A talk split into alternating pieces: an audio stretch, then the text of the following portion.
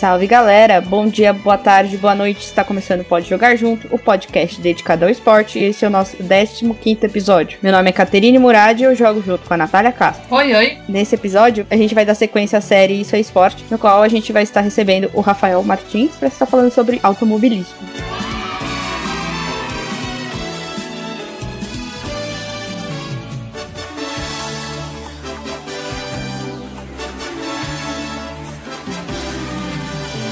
Rafael, se apresente pra gente, fale um pouquinho sobre você. Que nem vocês falaram, né? Bom dia, boa tarde, boa noite. Depende aí do horário que todo mundo estiver escutando. Primeiro, é um prazer estar aqui. Obrigado pelo convite, obrigado pela, pela oportunidade de estar aqui compartilhando com vocês um pouco desse mundo do automobilismo, que eu acho que é, que é muito legal. É, me apresentando um pouquinho, meu nome é Rafael Falcato Martins, tenho 21 anos, já fechei todo o estudo da, da escola, estou fazendo faculdade. É, hoje faço faculdade de educação física voltado para o esporte mesmo, focado em atletas. E é isso, já tenho aí mais ou menos 15 anos de, de carreira dentro do meio do automobilismo. É óbvio que eu comecei, como todos os outros, no kart, com 7 anos. E aí, quando eu fiz meus 14, 15 anos, eu comecei a fazer a transição para os carros, né? Pro, pro Fórmula. Primeiro tentei monoposto, né? Os carros de Fórmula e hoje em dia estou no turismo. Então é isso, uma introduçãozinha geral, é mais ou menos isso. Legal. Acho que é legal você falar como você entrou nesse mundo do kart, né? Acho que é até legal falar se tem muitas mulheres, se não tem.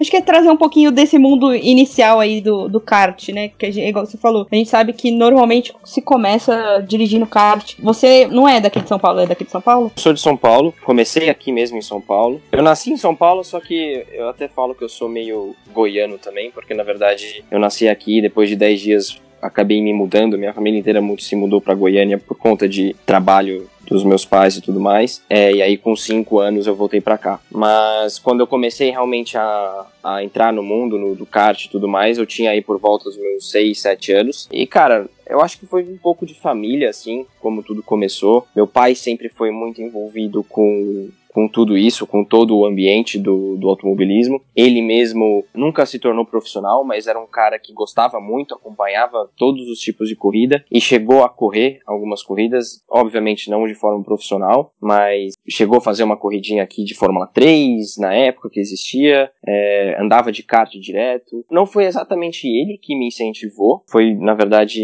um dia que a gente acabou indo se divertir no kart indoor e na época aqui em São Paulo, acho que era 2000 2006 ou 2007 mais ou menos, ainda existia o kart indoor Jaguaré, acho que chamava kart in Jaguaré, alguma coisa assim. Ficava ali do lado da ponte do Jaguaré. Hoje não existe mais, mas na época era o único kart indoor que podia criança, né, de 5, 6, 7 anos andar, nos kartzinhos bem pequenos. Então, minha carreira, na verdade, começou por lá, mas tudo como uma diversão, nada voltado realmente para competição ou pensando realmente no futuro, era sempre se divertindo. Só que, cara, acabei que fui em um final de semana, acabei ganhando a corrida, aí depois de duas semanas a gente foi de novo, ganhei outra corrida, aí fui de novo, ganhei outra corrida, aí meu pai virou para mim e falou, cara, isso aqui já não tá mais sendo divertido, né? Você tá aqui é, brincando, obviamente, mas já tá se tornando algo mais sério, você tá pedindo o tempo inteiro, você quer vir, quer se esforçar, quer tá vendo vídeo, tá, sabe? Ele falou, meu, você quer tentar algo a mais? E na época eu topei, obviamente que era uma criança, né? Criança não, não sabe muito do que tá falando, mas é, na época acabei falando que sim, e, e aí foi quando meu uhum. pai foi atrás de realmente dos campeonatos de kart nacional aqui em São Paulo que estava acontecendo. Por incrível que pareça, na mesmo no mesmo momento assim, no cartódromo lá de Cotia da Granja Viana, tava tendo tipo que uma escolinha realmente para criança. Quem tava dando a aula na, no período, não sei se vocês conhecem, mas chama Paulo Carcassi. Paulo tava lá dando aulinha para para quem realmente queria aprender e quem queria entrar no meio do, do kart. E meu pai foi sempre muito pé no chão, assim. Não foi um cara que sonhava que o filho ia ser o Ayrton Senna ou o próximo Ayrton Senna. Meu pai sempre foi, uhum. foi bem pé no chão com tudo. Porque meu pai, como já sempre foi envolvido, ele sabia como mais ou menos funcionava, que não era um esporte fácil, que precisa de muito dinheiro, precisa de muito recurso. Sim. Então, na verdade, na época ele fez isso realmente para me testar e pro Paulo, o Paulo Carcassi, dá para ele falar, cara, pode seguir, pode tentar alguma coisa ou realmente, cara, para, não existe nenhuma chance, é, vai jogar futebol, sabe?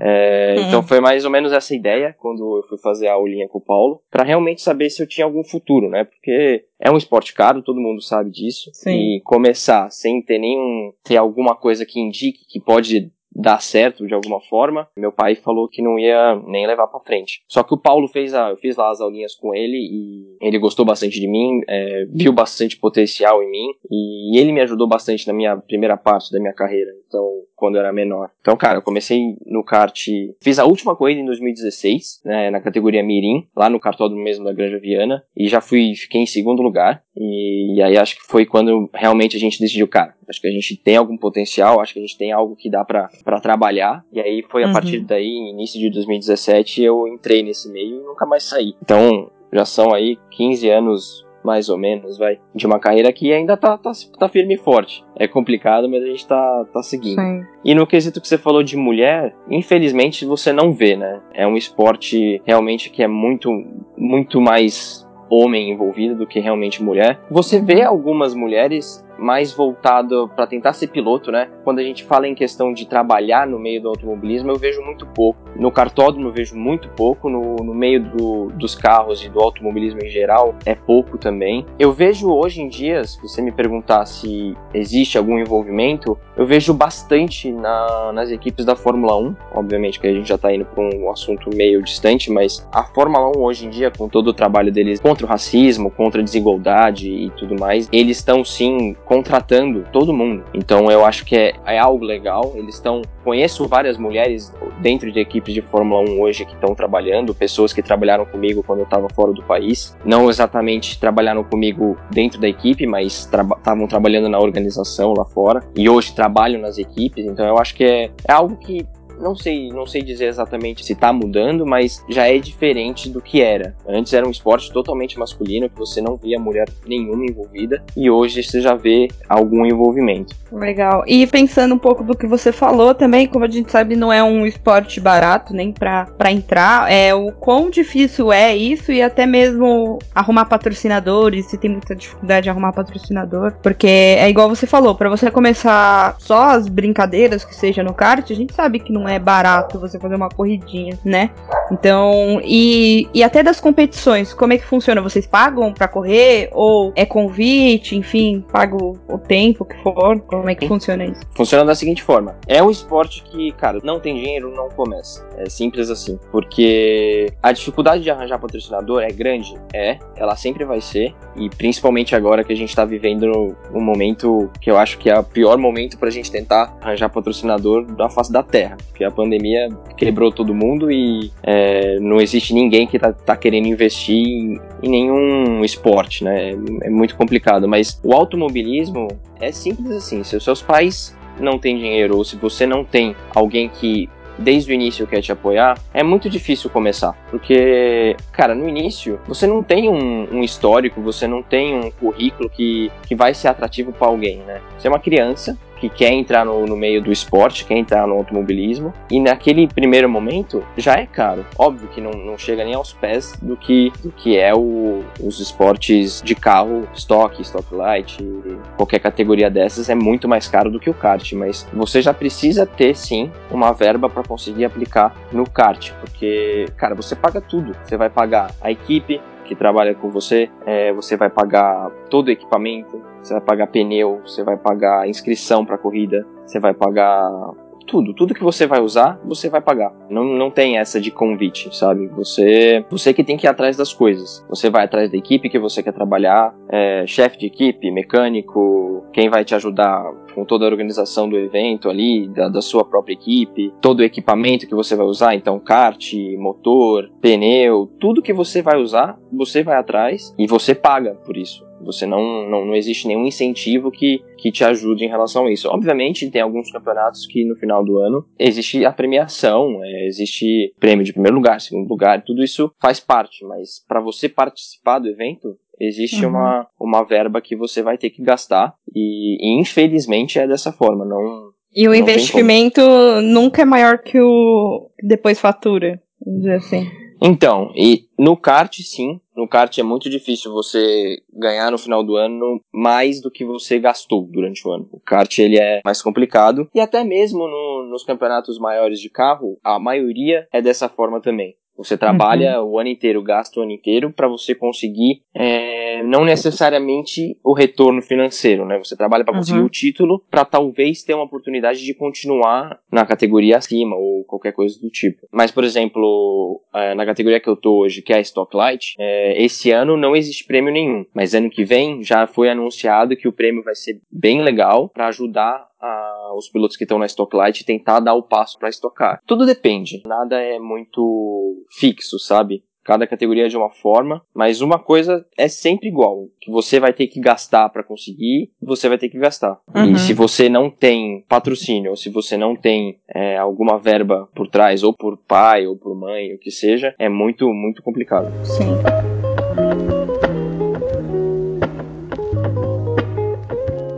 Bom, e dentro disso, é, você podia falar um pouquinho das quais competições, igual você estava falando, né? Você está competindo pela Talk Light. Explicar também como que funcionam essas questões, as, essas disputas são a nível estadual, federal, enfim, internacional, como é que funciona. E igual você também falou que correu em monoposto, né? Aí você poder contar um pouquinho também. E como é que foi, acho que é legal também você falar, então, como foi também essa transição, né, de monoposto para tipo estoque, né? Então, eu, quando fiz lá meus 15 anos mais ou menos, é, foi quando a gente tomou a decisão de tentar. Porque o kart, ela é, obviamente, é o início. Obviamente, o kart é meio que uma escola. Depois que você acaba a escola, você precisa dar o próximo passo. Então, foi quando cheguei lá na última passo do, do kart, a gente decidiu ir para os carros. E foi quando a gente tomou a decisão, na verdade, de, de ir para o monoposto. Porque, na verdade, todo piloto sonha em um dia chegar na Fórmula 1 e eu não fui diferente. Então, eu na transição, quando eu saí do kart, o que eu queria era a Fórmula 1.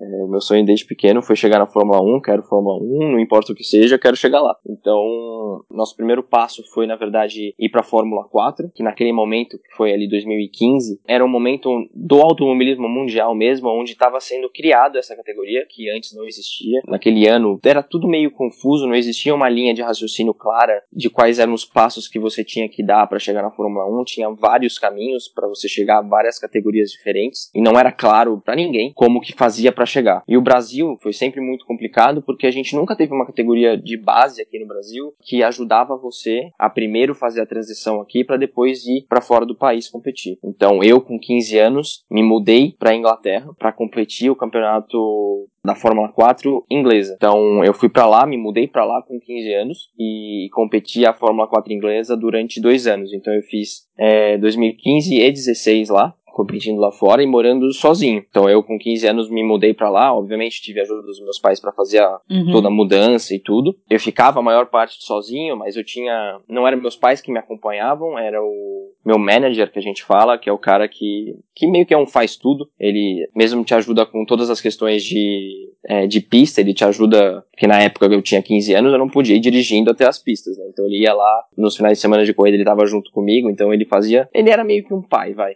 assim. Mas não era meu pai, ele era o manager que fazia uhum. tudo que eu precisava. Mentor, é, vamos dizer assim, é, pra te acompanhar. É, é, exato. Porque eu, eu ainda, querendo ou não, 15 anos, você é menor de idade, você não pode fazer um monte de coisa, né? Então. Sim.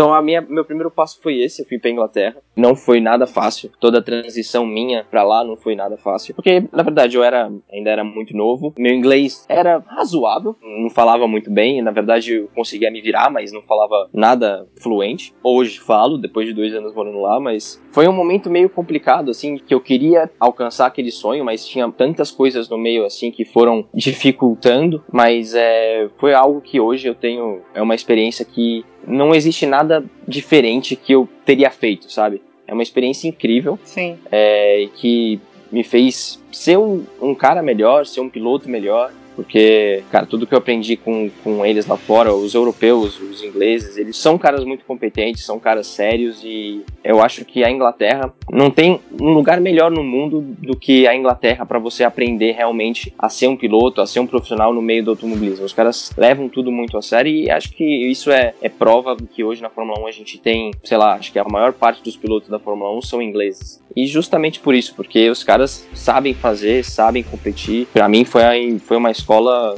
eu acho que não teria conseguido em outro lugar, assim. Mas eu comecei por lá, tive dois anos muito legais lá. O meu primeiro ano foi com uma equipe menor, porque também não tinha a verba financeira para conseguir vaga numa equipe de ponta. Então, com a verba que eu tinha de patrocínio, tudo que eu tinha, eu fui lá com uma equipe menor e ainda consegui pódios, consegui resultados expressivos que me fizeram continuar lá. Por isso que eu fiz o segundo ano. Que aí, com todos os resultados que eu tive com essa equipe menor, eh, as equipes de ponta vieram me chamar e me deram uma oportunidade para fazer o segundo ano no mesmo preço que eu tinha feito o meu primeiro ano com a equipe menor. Então, para mim, aquilo foi sensacional, assim, porque se eu tivesse que realmente investir tudo que a equipe, que as equipes de ponta pediam, eu não ia conseguir. Não tinha a verba que eles pediam na época. Então, o incentivo que eles me deram de realmente falar, cara, não, vem para cá ano que vem e a gente faz com você pelo mesmo preço que você está fazendo nesse ano. Aí foi o que realmente me fez continuar lá para tentar, né, realmente falar, cara, beleza, uma equipe de ponta, talvez a gente consiga brigar pelo campeonato. Só que infelizmente acabou não saindo da forma que a gente queria, que apesar, uhum. apesar de, de você falar, cara, beleza, eles abaixaram o custo e tudo mais, cara, com o custo que a gente tava lá, a gente não treinava, a gente não se preparava, a gente simplesmente fazia todas as atividades de pista do final de semana de corrida. Mas na Europa em si, durante o ano você pode treinar, você pode fazer o que você quiser para se preparar para as corridas. Então, por exemplo, eu na época corria com o, o Lando Norris, que é o inglês que hoje está na McLaren na Fórmula 1, e ele treinava toda semana. Toda semana ele estava com a equipe na pista treinando, desenvolvendo o carro, desenvolvendo tudo, desenvolvendo a equipe, desenvolvendo ele mesmo. Cara, quando você chega no mesmo final de semana com o cara, que o cara já tá com tudo certinho, só senta para realmente ir lá e guiar, é outra história, né? A gente chegava lá para aprender a pista, para falar, cara, como é que é a curva? Vira pra direita, vira pra esquerda, como é que funciona? Então, a diferença de preparo era tão grande e, de novo, é, é simplesmente pela falta de investimento, porque, cara, quando você vai pra Inglaterra, você fala em Libra, na época a Libra tava 6, então, tipo, hum. 1 para 6 é um é absurdo. muito dinheiro. É ah. muito dinheiro. É, e na época, ó, pra você ter uma ideia, o meu ano de, de Fórmula 4 custou 150 mil libras, que Nossa. na época, na época custava, eu acho que na época tava 5,80 a libra. Então custou aí em torno, vai, de Quase meio milhão. Meio milhão.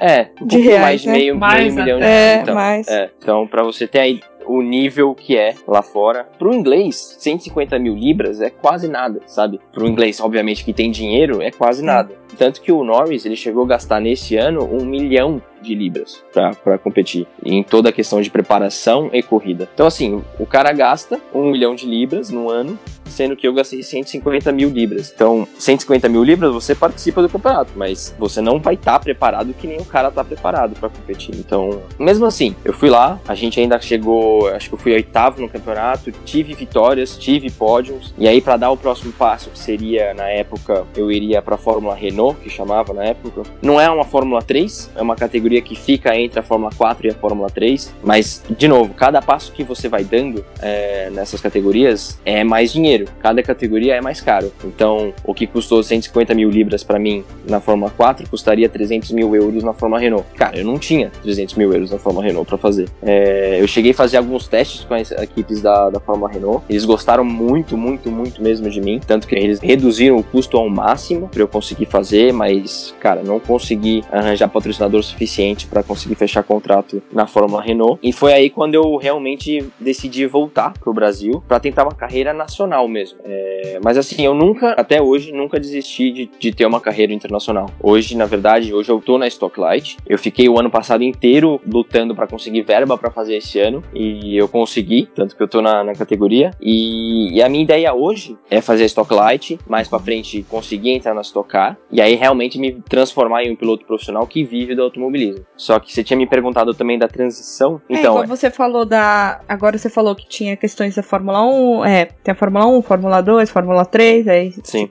que foi criada a Fórmula 4. Na sua categoria agora, que você está competindo, é como é que funciona? São por pódios que você consegue? Ou por classificação geral, que pode permitir um acesso para a categoria acima, enfim, categoria massa. Eu, quando eu fiz a transição do, do monoposto para os turismos, né, que é, são os carros que são mais parecidos com os carros de rua que a gente tem, não foi fácil. Não foi nada fácil, porque na verdade, eu desde o momento que eu fiz a transição do kart pro, pro automobilismo, eu fui pro Fórmula, né? Então, tudo que eu aprendi era sempre por Fórmula. Então, a transição minha do Fórmula pro turismo foi. Não é que foi difícil, né? mas é uma transição demorada, que você leva tempo para aprender, porque é como se você estivesse aprendendo meio que tudo de novo. Óbvio que os dois são carros de corrida, mas são dois carros de corrida com uma linha totalmente diferente. Uhum. É, esse ano, que é o ano que eu tô fazendo a transição, eu nunca tinha guiado um turismo antes, cara, as primeiras, as primeiras corridas foram sim complicadas, mas é, aos poucos você vai pegando, sabe? O que eu mais tive dificuldade nessa transição foi a questão realmente da, da velocidade, assim o Fórmula, ele faz as curvas muito mais rápido que o turismo. Então, quando eu vim pro turismo e eu fiz meus primeiros dias de treino com a equipe, eu era até engraçado, porque eu chegava no box e falava, cara, é lento assim mesmo? Porque porque eu tava tão acostumado com Fórmula e o Fórmula faz a curva tão rápido que o turismo não consegue, né? O turismo é três vezes mais pesado que um carro de Fórmula, então ele não ele não consegue fazer a curva na velocidade que o Fórmula faz. Esse período que eu tô tendo de adaptação com o turismo, de entender o que o carro é capaz e o que o carro pode fazer, leva um pouquinho de tempo realmente para você se acostumar, mas é, é aquilo, né? Tudo é os dois são carros de corrida, então no final das contas é só uma questão de adaptação, mas hoje eu nem tenho mais essa desculpa para dar, porque na verdade já tá no final do ano e já tive bastante experiência com o carro. Mas por exemplo, hoje na uhum. Stocklight, que você perguntou como faz a transição, eu na verdade quando eu voltei lá de fora, voltando com toda a experiência que eu tinha lá fora, eu tinha noção que eu acho que eu até conseguiria andar de estocar. E essa na verdade foi a minha primeira ideia. Cara, por que, que eu tenho que andar na Stocklight se eu posso ir direto para estocar? Só que aí quando eu voltei para cá, que eu tentei fazer fazer essa transição transição direto para estocar, a minha carteira internacional não valia para estocar. Porque os pilotos, eles têm uma carteira, como uma carteira de habilitação mesmo, que a gente tem para andar na rua. Uhum. É, então os pilotos, eles têm uma, a carteira de habilitação de piloto, que também tem as suas categorias.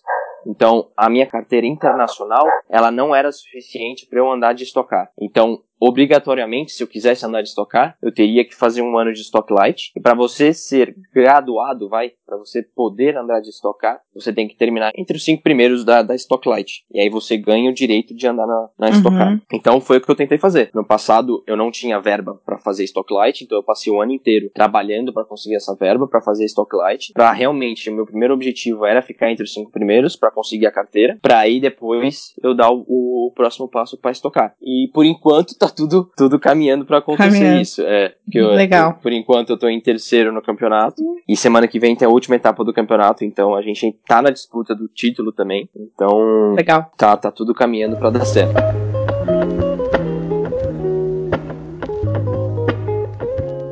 E o porquê você gosta de fato dessa modalidade, né? Com toda a sua história tal, do envolvimento do seu pai, mas o que, que te manteve até hoje motivado em continuar? Não tenho uma resposta pronta para isso, mas eu acho que. Eu acho que é um esporte único, assim. É, não, não existe nada no mundo que, que consegue chegar do que é guiar um carro de corrida, sabe? É algo tão único e especial que acho que se fizer essa pergunta para qualquer piloto, ele vai falar a mesma coisa. É um ambiente, é uma é algo único, assim, você senta no carro, você guia o carro, você não, não existe nada no mundo que consegue fazer você sentir a mesma coisa, sabe? Apesar de ser um esporte muito difícil, por todas as questões que a gente já conversou, ele é único. para mim, ele é, assim, o melhor esporte que tem, porque não existe nada que você consegue atingir o nível de adrenalina, o um nível de emoção, nada, nada. Cara, você pode perder, ganhar uma corrida em uma volta, você pode furar pneu em uma volta, você ganha a corrida ou, ou perde a corrida. É tudo, tudo muito emocionante, sabe? E é aquela, é um esporte que ao mesmo tempo que você tá lá sozinho dentro da pista, tem tantas pessoas que fizeram aquilo acontecer, de patrocinador, das pessoas que trabalham na equipe. Então, cara, é, é um envolvimento assim que quando você trabalha numa equipe, aquela, aquela equipe se torna uma família, de tão forte que o laço vira, sabe? É uma coisa é surreal, é muito legal.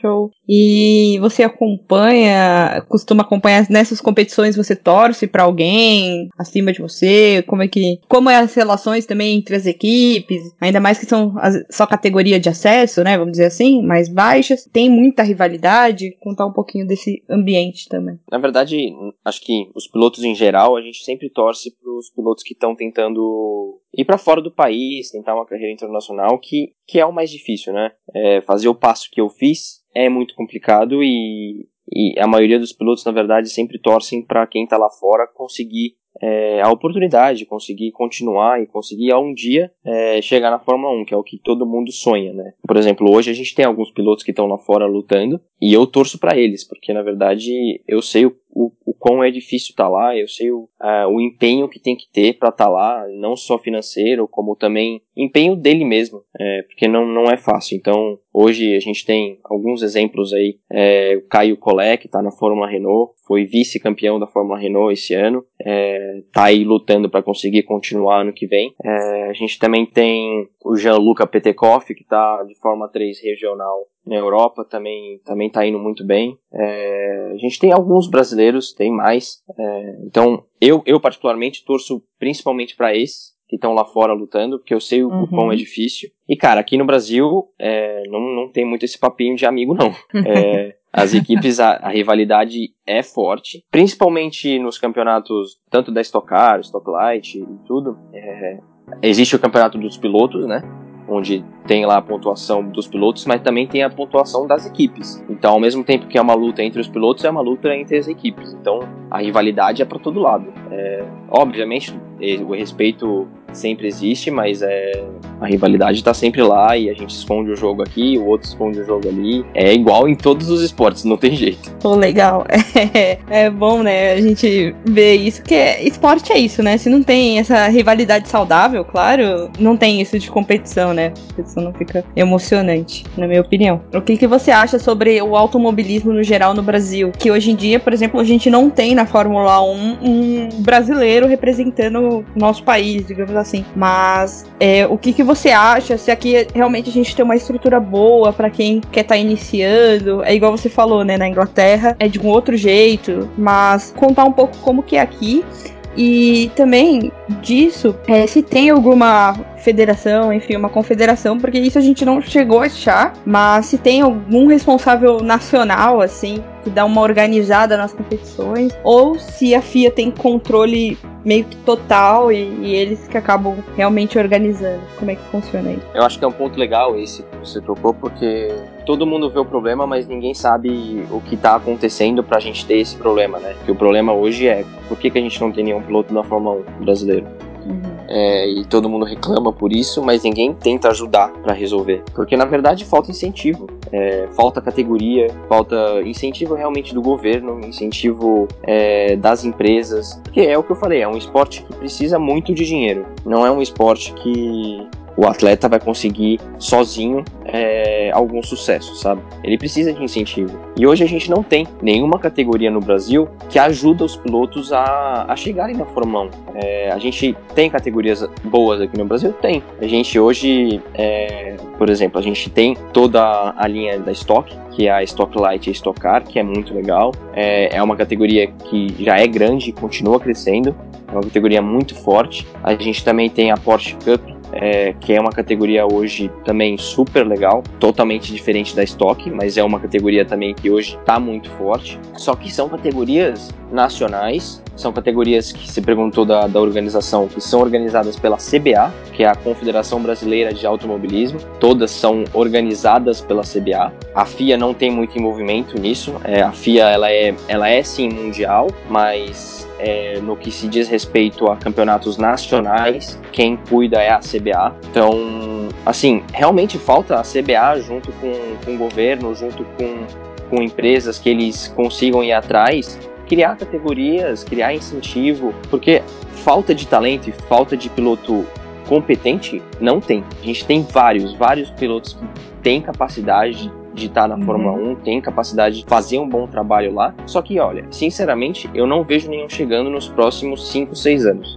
Porque não tem como. Tem pilotos bons, todos esses que eu falei, Caio Collet, Jean-Luca Petekoff, tem mais, Drogovic que tá na Fórmula 2, Felipe Drogovic. Cara, são pilotos muito, muito bons. São pilotos que correram uhum. comigo na, na, época do kart. E são pilotos bons que são competentes e têm capacidade, só que dificilmente vão conseguir uma oportunidade porque falta incentivo. Então, é um esporte que, por exemplo, a gente teve esse final de semana a estreia do, do Pietro Fittipaldi na Fórmula 1, é, uhum. por um motivo lá que na, na, semana passada teve um acidente e o piloto principal teve que ficar fora, e o Pietro Fittipaldi era o piloto reserva, então ele acabou fazendo a sua estreia. E a gente não teve a estreia do Pietro Fittipaldi, que é o piloto brasileiro, em TV aberta, entendeu? Então, assim, uhum. assim, a gente, qual que é o incentivo que a gente quer dar, qual que como que a gente quer que o piloto esteja lá, sendo que ele também não ganha a exposição necessária, sabe? Sim. Então, falta as pessoas entenderem que precisa ajudar. Não, adianta só ficar cobrando. Ah, porra, a gente não tem, não tem nenhum piloto na Fórmula 1 brasileiro. Tá, legal, e aí? O que, que vocês vão fazer pra gente também uhum. ter uma chance de chegar lá? Porque falta, né? Falta ajuda, falta as pessoas uhum. quererem. Principalmente a organização mesmo. Eu acho que eu coloco a culpa principalmente na CBA nisso, porque são eles que organizam, né? É, então... acho que não é diferente de todas, tirando a CBF, que é muito poderosa, as demais confederações têm uns trabalhos muito ruins, assim, com todas é. as modalidades é, é bem triste, né? Porque a gente tem é, material humano, humano muito bom, é, tem potencial. Eu acho, que em vários esportes a gente tem muita capacidade e a gente acaba não uhum. conseguindo mostrar realmente pelo trabalho fraco das confederações uhum. que a gente tem, porque é, no automobilismo, cara, é muito fraco. Toda a parte de trabalho para ajudar os pilotos a irem para fora é muito fraco. Então, eu acho difícil a gente ver brasileiro muito cedo na Fórmula 1. É, o único que uhum. talvez chegue é, é, esse Felipe Drogovic que eu falei, que tá na Fórmula 2, que tá uhum. fazendo um trabalho excepcional, não tem outra palavra para falar. Mas, de novo, não sei se vai conseguir, porque precisa de incentivo e eu, e, e sinceramente, para mim ele tá lá com totalmente a ajuda dos pais, que ainda tem recursos para estar tá ajudando. E aí, momento que acabar, não sei o que, que vai ser, entendeu? Uhum. É, então. É, eu até tinha visto hoje mesmo, falando disso do, do Jean Luca, do caso do Jean Luca, né, que ganhou da Fórmula 3, né, e quase teve que parar mesmo, de então. competir. E foi campeão hoje. É complicado.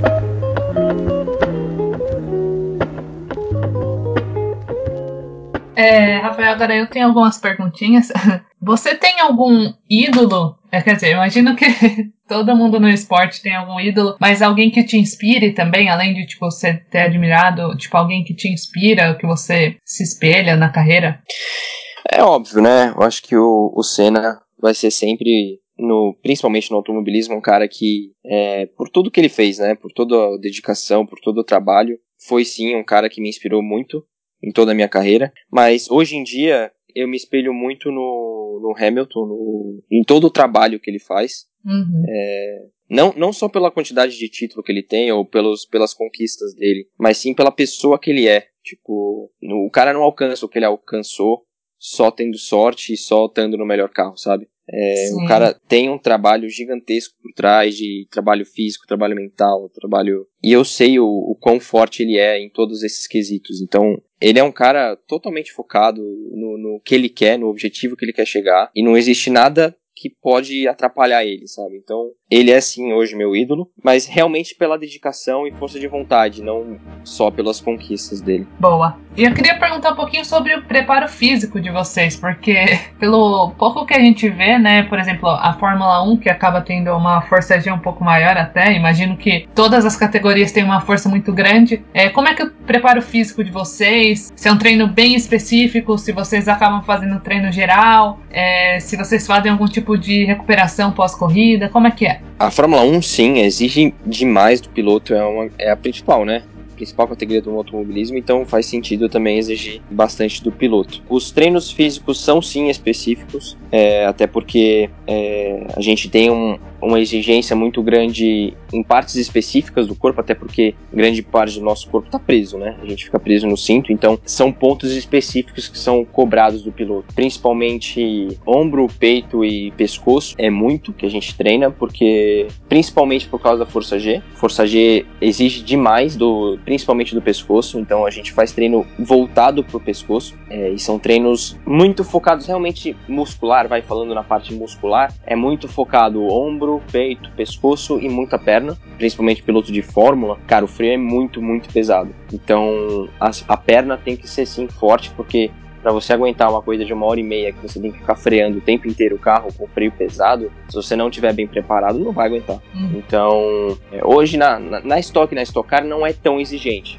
A gente treina também as mesmas regiões musculares do corpo, mas é, a exigência não é tão grande que nem a Fórmula 1. E também isso vai um pouco de cada, de cada piloto, né? Não existe algo pronto algo que você fala, não, é, todos os pilotos treinam dessa forma, e se uhum. não treinar dessa forma, não vai dar certo. Não. Na verdade, hoje treino. É, o meu preparador físico é o Nuno Cobra. Não sei se vocês conhecem, mas foi o cara que trabalhou junto com o Senna, na época que o Senna era piloto de Fórmula 1. Então eu tenho um envolvimento com o Nuno Cobra, que ele me, me orienta um pouco nessa parte física. E é muito legal, o trabalho dele é legal. É, ele trabalha muito com a parte. mais com o trabalho de peso corporal. É, ele não trabalha muito com peso externo, com Legal. halter e, uhum. e barra, essas coisas. Calistenia. E, é, bem voltado, é, exatamente. Uhum. Bem voltado para trabalho com peso corporal. E muito, muito, muito aeróbio. Muito aeróbio. Hoje eu sou um cara que treina basicamente 10 km de corrida por dia. Isso sou eu, tá? Isso não é um cara, não, é, não são todos os pilotos uhum. que fazem. Porque também, é, eu não vou te falar que o cara precisa fazer para conseguir guiar um carro de corrida. Não precisa. Mas assim, existe toda uma relação de, de batimento cardíaco que é, que é envolvido dentro do. dentro de todo o processo, né? uhum. né? Porque todo esporte é um esporte que exige do físico. Uhum. Então, quanto mais você está preparado, melhor você consegue desempenhar, tanto fisicamente como mentalmente. Porque o físico, é, ele trabalha junto com o mental. Então, se você está desgastado fisicamente, você já não vai pensar direito. Sim. Então, o trabalho, o meu trabalho hoje é todo focado nisso. Tendo um físico bom, o meu mental também vai estar tá bom. Então, eu tenho que estar tá com o meu batimento cardíaco controlado durante a corrida para eu poder pensar e tomar as decisões da forma correta durante a corrida. Se eu tiver lá durante a corrida com batimento a 170 por minuto, pode ter certeza que é capaz de eu tomar uma decisão errada. Uhum. Então, é, e hoje eu tenho um trabalho muito forte é, de cardio, né, de de aeróbio e, e, eu acho que isso me ajuda demais, porque hoje eu corro 10 km quase todos os dias e meu batimento cardíaco fica aí 150, 140, correndo forte na esteira, uhum. na, na rua. Então, cara, eu sento no carro, é tranquilo, entendeu? Tem que ser um trabalho fácil, você não pode sentar lá e sair do carro morto, porque senão Sim. tá errado, entendeu?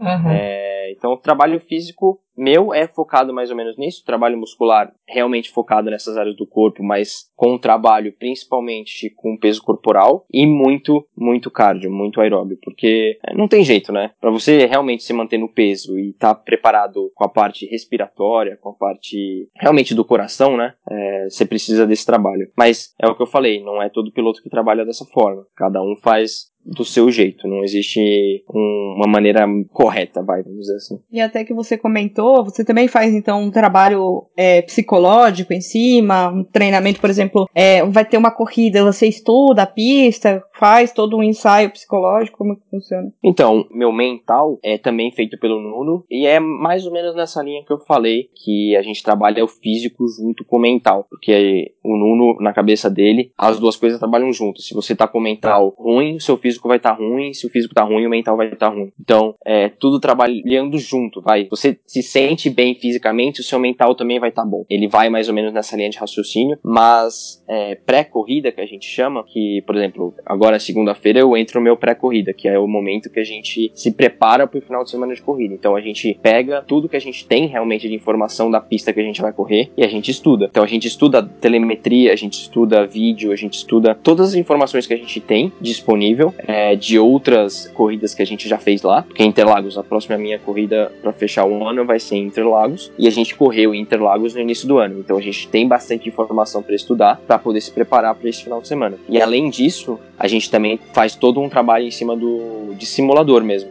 que geralmente as equipes têm, mas uhum. realmente agora com, com toda essa pandemia e tudo mais, a maioria dos pilotos tiveram que comprar um simulador para ter em casa. Porque na verdade, além de você ter que ter o simulador em casa para conseguir se preparar em casa, é, durante a pandemia tiveram vários campeonatos que aconteceram de forma virtual, né? Uhum. É, que eu acho que foi, foi uma coisa que salvou bastante a gente esse ano por causa dos patrocinadores, né? Os patrocinadores uhum. estão lá, só que não tá tendo corrida. E aí, né? A gente precisa de alguma forma dar retorno para esses patrocinadores. E eu acho que todo esse ambiente virtual que a gente teve esse ano salvou demais isso, porque foi uma forma que a gente conseguiu de expor os patrocinadores na, na internet, porque a gente tinha a corrida virtual e as corridas eram transmitidas no YouTube, era transmitido na Band, era transmitidas para o público ver mesmo. Então a gente se prepara com o simulador também. E que hoje, obviamente, nunca vai ser igual ao mundo real, mas está muito perto e a gente consegue se preparar bastante para o final de semana de corrida. Legal. Agora eu queria fazer uma pergunta sobre o que você acha da importância do automobilismo não só no mundo esportivo, mas também na sociedade, de forma geral. Ah, eu acho que é, a gente consegue perceber que o automobilismo é sim um esporte importante para a sociedade. A gente pega o Senna como exemplo, né? Porque a gente vê toda a movimentação social, toda a movimentação nacional que o Senna fez no Brasil. Né? O Senna até hoje é o herói nacional, né? Ele sim. junto com Pelé, junto com outros esportistas que a gente tem, ainda são heróis nacionais. O esporte sempre vai ser algo voltado para a sociedade, é algo que é voltado para a inclusão social, é algo que é voltado para a igualdade social. Eu acho que o esporte é importante para vários quesitos e sempre vai ser. E eu acho que o ser humano em si precisa do esporte, não não só para realmente praticar, mas realmente para torcer, realmente para estar tá envolvido. É algo que o ser humano realmente precisa, né? E eu acho que a gente não tem um exemplo melhor que o Senna, né? Eu acho que o automobilismo no Brasil, mesmo a gente não tendo ninguém na Fórmula 1, ainda continua sendo um dos principais esportes nacionais. O brasileiro gosta sim muito de corrida, gosta de assistir, gosta de participar. A gente vê porque principalmente na Stock Car, a Stock Car cara, quando tá antes, né, da pandemia, quando tinha todos os eventos,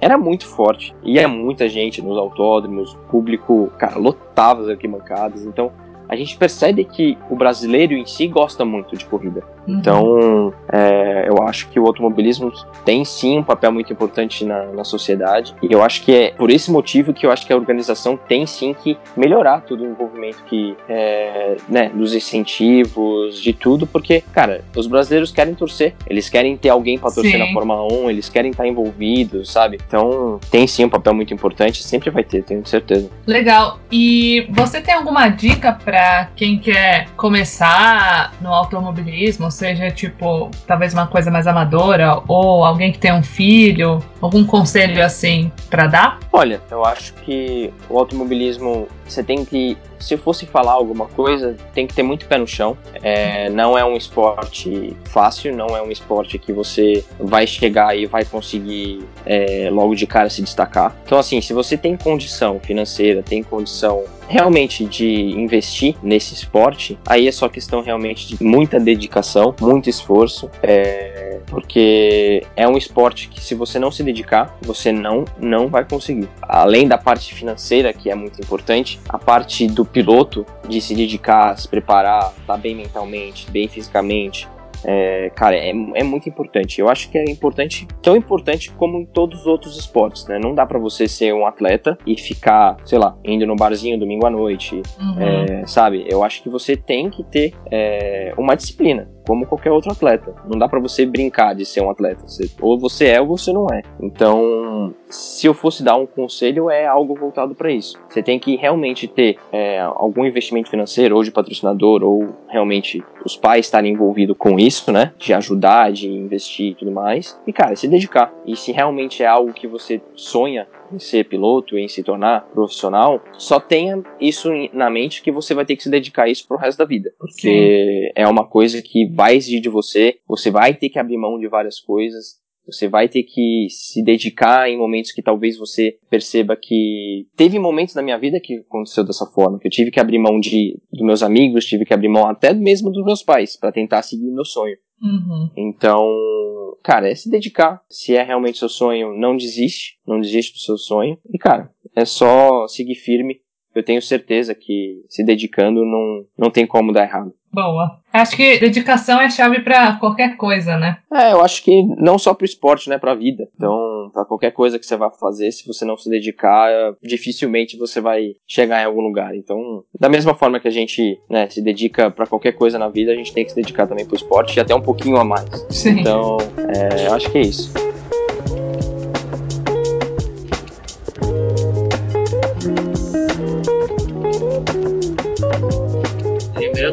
Pelé? É, agora a gente vai então pro nosso quadro final, teria sido melhor ver o filme do Pelé, no qual a gente dá uma dica para essa semana. Cada um pode sugerir um livro, um filme, uma série, um podcast, um vídeo, qualquer coisa relacionada ao tema do programa. Qual é a sua dica aí, Rafael? Olha, pro automobilismo, cara, tem, não, eu não tenho nenhum livro específico. Que, se eu falaria algum livro para ler, eu pegaria o livro do Nuno Cobra. É muito legal, que fala muito de automobilismo e fala totalmente da, de preparação física, que na verdade é o que hoje eu estudo também, né? Eu estudo a educação física, né, de atletas e tudo mais. Então é uhum. é algo que eu tô mais envolvido. É, mas tem, tem livros de, de pilotos, tem livros de, de atletas que não, não tem nenhum específico que eu indico, mas eu indicaria esse do Nuno, que eu não lembro agora o nome, mas é, ele só tem esse livro, então é fácil de encontrar. É, é um livro muito legal que ele fala de todo o trabalho que ele faz com os com os atletas, principalmente do automobilismo. Ele fala de tudo isso que eu, que eu comentei também, de dedicação, de, de realmente viver do esporte, que eu acho que é o, que é o essencial. Legal. É, a minha dica para semana é o filme Ford versus Ferrari, de 2019, que conta um pouquinho da briga empresarial aí que o Ford tenta comprar é, as competições da. o programa de competição da Ferrari, e aí eles brigam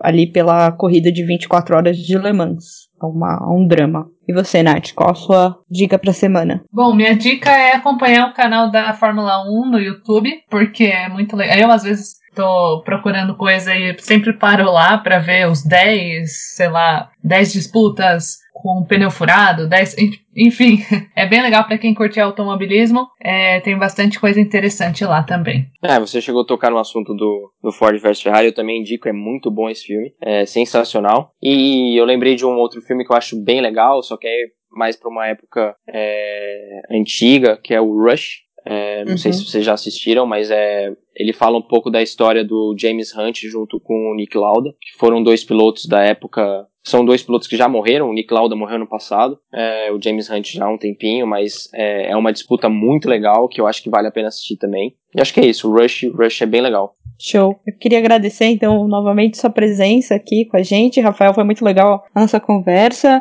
E se você quiser dar um, fazer uma saudação final aí para os nossos ouvintes, deixar suas redes sociais, alguma coisa, fica à vontade. Ah, queria agradecer vocês pelo convite. Eu acho que é sempre legal a gente ter essas oportunidades de falar um pouquinho, né, da gente, falar um pouquinho de todos os uhum. problemas que a gente enfrenta é, uhum. e falar do que a gente acha que tem que melhorar, né, que eu acho que é assim que a gente vai para frente também. Se vocês quiserem, a minha rede social é Rafa Martins 21. É, esse é meu Instagram. A maior parte das minhas coisas eu posto lá, então é, programação, é, o que tá acontecendo no final de semana, tudo, tudo eu posto lá no Insta. Então seguem lá, é Rafa Martins 21, é bem facinho. É, e sigam também a, todas as categorias nacionais que a gente tem, que é a Stock Car, a Stock Light e a Porsche também, a Porsche Cup, que são categorias muito, muito legais e que estão aí para também as redes sociais deles são bem fortes e estão lá incentivando a gente, mostrando a gente. Então é, sigam lá que é bem legal, é bem interativo. E vocês seguindo lá ajuda bastante a gente também, tá bom? Valeu, gente. Obrigada. Até a próxima semana. Tchau. Tchau, obrigada. Boa semana.